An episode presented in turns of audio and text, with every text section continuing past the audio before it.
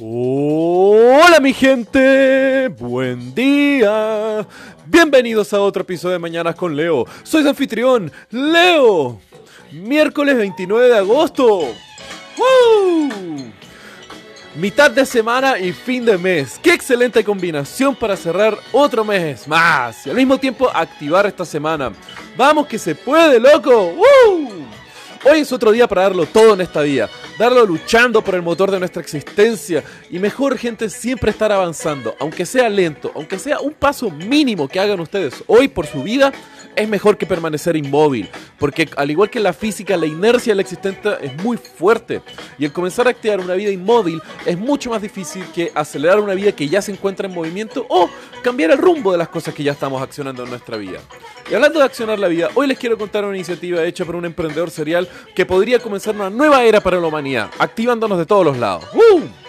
Como ya saben, Elon Musk es una de las figuras más conocidas de recientemente apareció en el escenario global. En distintos temas tecnológicos y principalmente nace todo esto siendo uno de los fundadores de PayPal, recibiendo aproximadamente 165 millones por el porcentaje que él tenía en la empresa una vez que esta es vendida a eBay. Algo poco, como vuelto al pan, loco. 160 millones, 5 más, nada. El tema es de que con ese capital, en el año 2001, comienza uno de sus sueños más ambiciosos, SpaceX, una empresa de transporte espacial la cual quiere llegar a llevar a la humanidad a ser una especie multiplanetaria y recuperar el interés que teníamos como humanidad por la exploración espacial. Ahora, sé que muchos son medio escépticos del por qué deberíamos explorar el espacio y estudiar el cosmos que nos rodea, pues tenemos tantos problemas aquí en nuestro planeta. Pero bueno, por un lado las necesidades tecnológicas que requieren la exploración espacial son gigantes, por lo que muchas veces la tecnología desarrollada como de, para estos medios tiene un impacto real en mejorar la calidad de vida de nosotros aquí en la Tierra. Véase el ejemplo que hablamos en el episodio 16 de nuestro podcast, en donde vemos las imágenes borrosas del Hubble y cómo el software utilizado para eso apoya las mamografías. Además, tenemos que preservar la vida humana, mi gente, es preciada. Como ya hemos hablado en, como digo, demasiados episodios de este podcast, aún hasta ahora no hemos respondido a la paradoja de Fermi. Y vemos que podemos ser las únicas especies pensantes e inteligentes en este universo que creamos civilización. Entonces, ¿cómo no proteger esto? Y más aún nosotros viviendo en solamente un planeta, que estamos sujetos a cambios climáticos, la amenaza de guerras nucleares o cualquier otro accidente espacial como vientos solares o un meteorito, nos podría erradicar del universo y dejar todo este magnífico cosmos totalmente despojado de vida inteligente.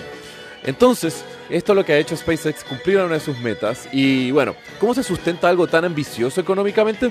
Bueno, por un lado, distintas empresas privadas contratan los servicios de SpaceX para llevar eh, satélites hacia el espacio o también distintos gobiernos. Piénselo más que nada como un DHL glorificado, pero en lugar de llevar paquetes de una fábrica o un lugar a una casa, lleva un satélite al espacio. Simple, ¿no? Y bueno, ¿Cómo logran reducir todo esto y al mismo tiempo ser una empresa sustentable? Esto ha sido gracias a que SpaceX ha logrado reducir los costos debido a los avances tecnológicos que ellos han hecho en esto. Por un lado, en los últimos 10 años, la industria espacial ha explotado gracias a la disrupción que ha significado SpaceX.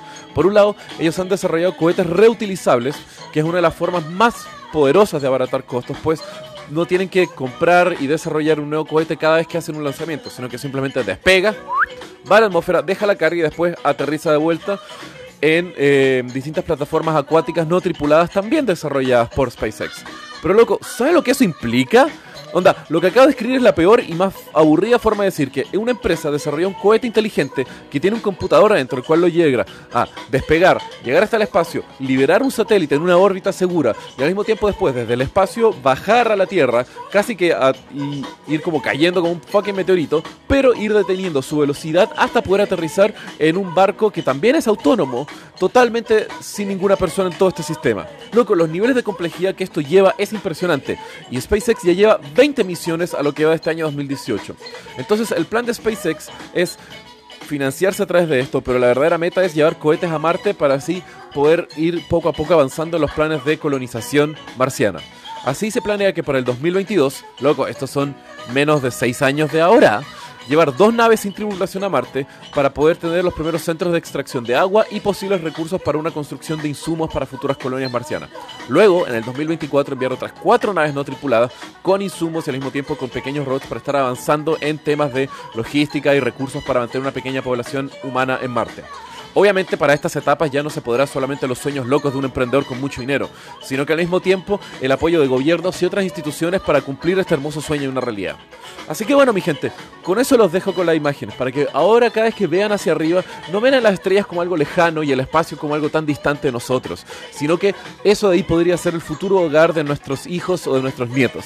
Así que con esa información y con esos datos los dejo por el día de hoy, mi gente. Que tengan un muy buen día. Los quiero. Besos.